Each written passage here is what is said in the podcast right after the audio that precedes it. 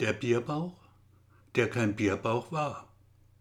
Früher hatte er geraucht, viel geraucht, 40, 50 Zigaretten am Tag, selbst gedreht aus schwarzem Tabak. Dann hatte er aufgehört, von einem Tag auf den anderen.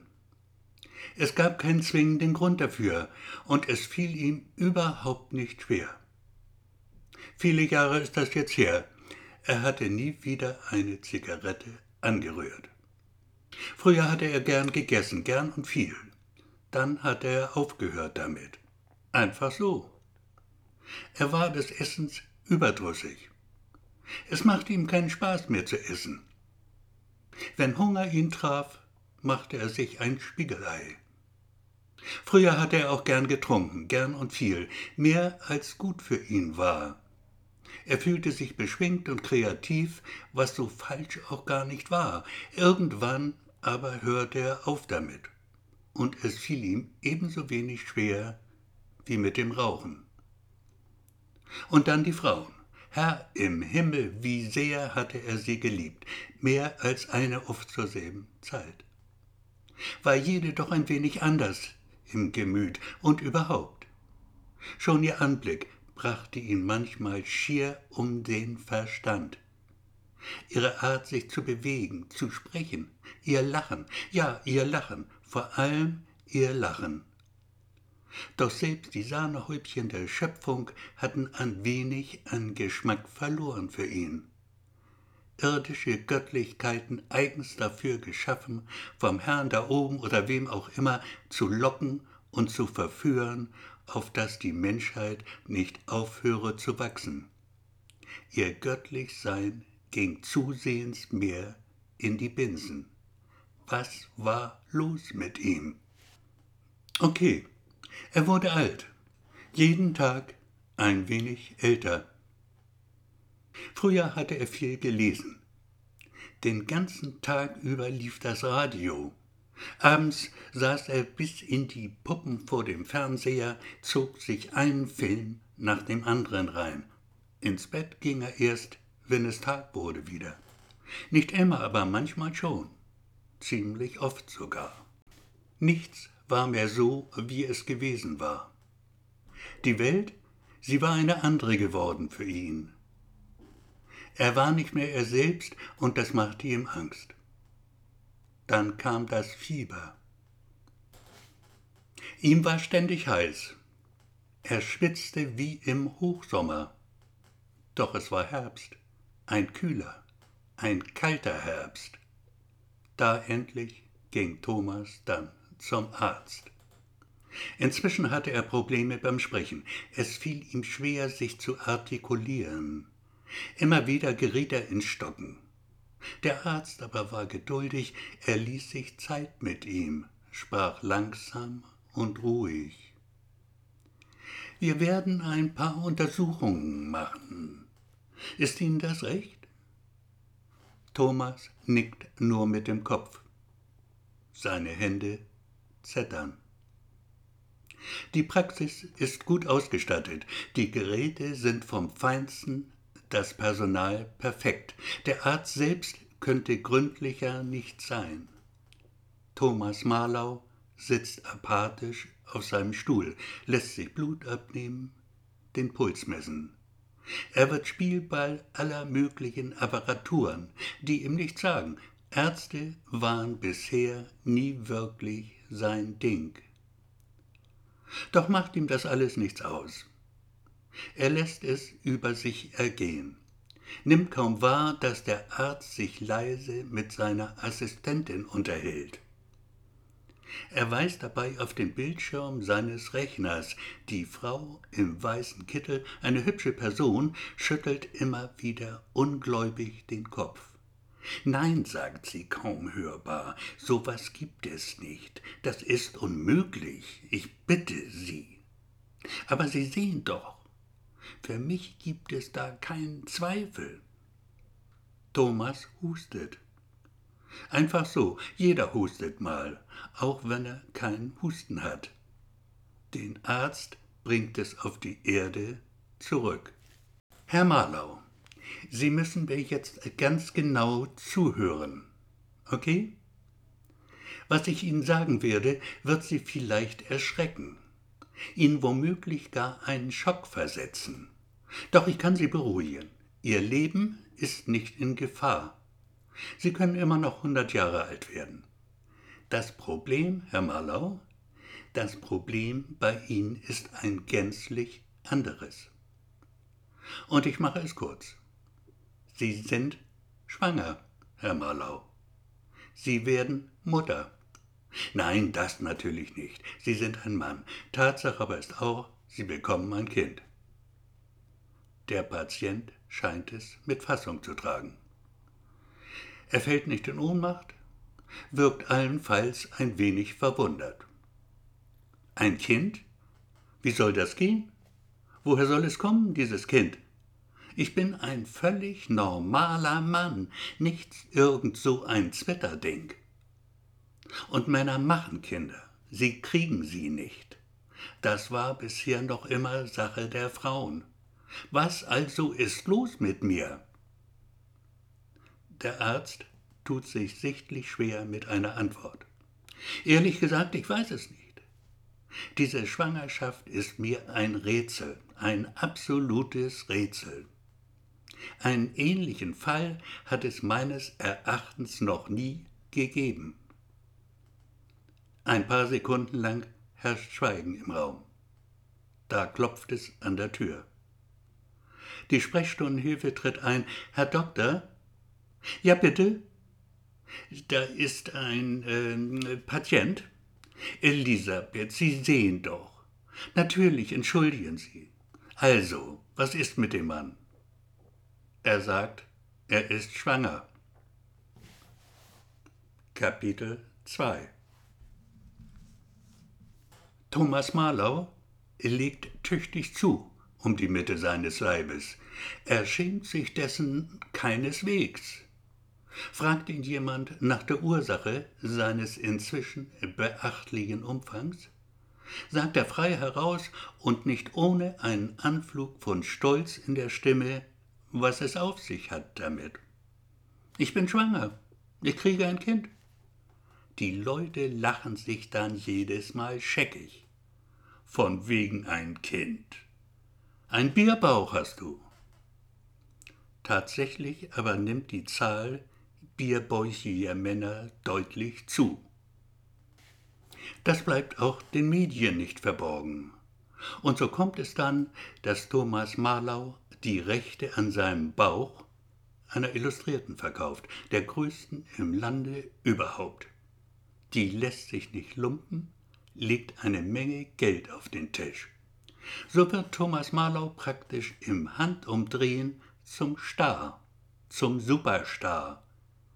Er gibt Interviews im Fernsehen, kann praktisch keinen Schritt machen, ohne dass ihm die Presse auf den Fersen ist. Natürlich, es gibt auch noch die anderen, aber Thomas ist allen voran. Er war der Erste, er ist der Größte. Sein Platz in der Geschichte ist ihm sicher. Als es soweit ist, früher als erwartet, sehr viel früher schon, gerade mal zwei Monate währt die Schwangerschaft, ist Thomas Marlau alleine in seinem Schlafgemach. Er liest ein Buch, einen alten Stephen King, hört Musik, das Modern Jazz Quartett.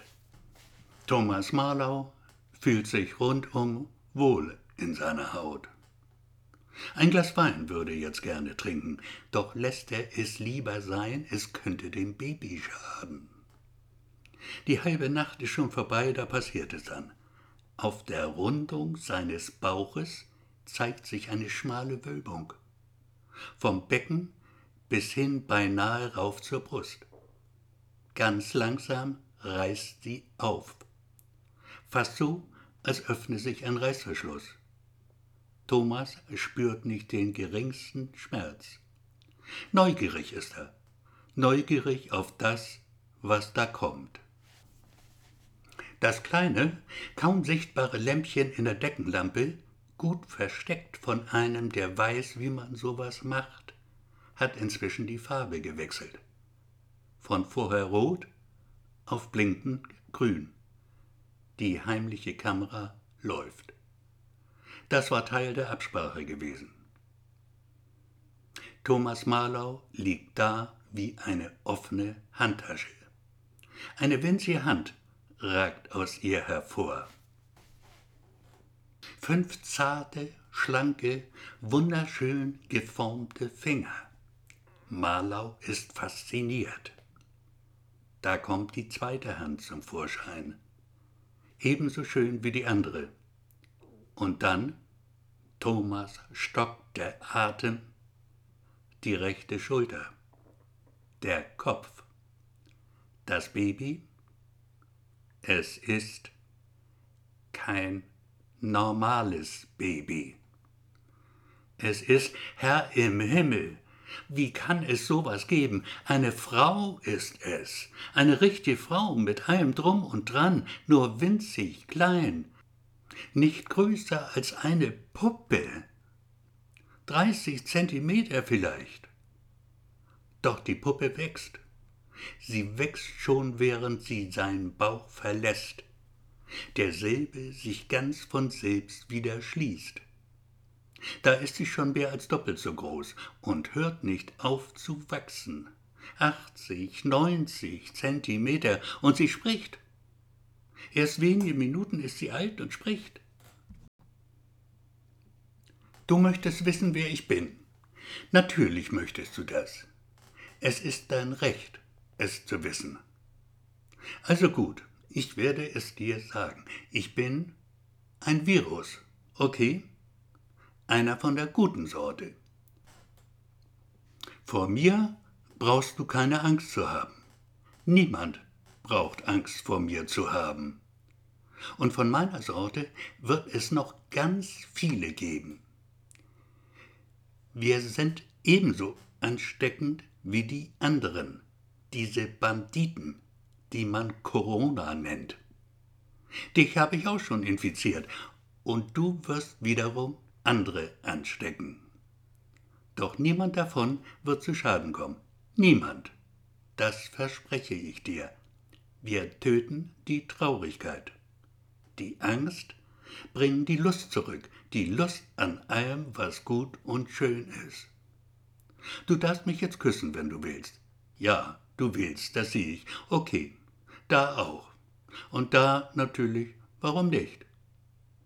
So, ich werde jetzt gehen. Ich habe noch viel zu tun.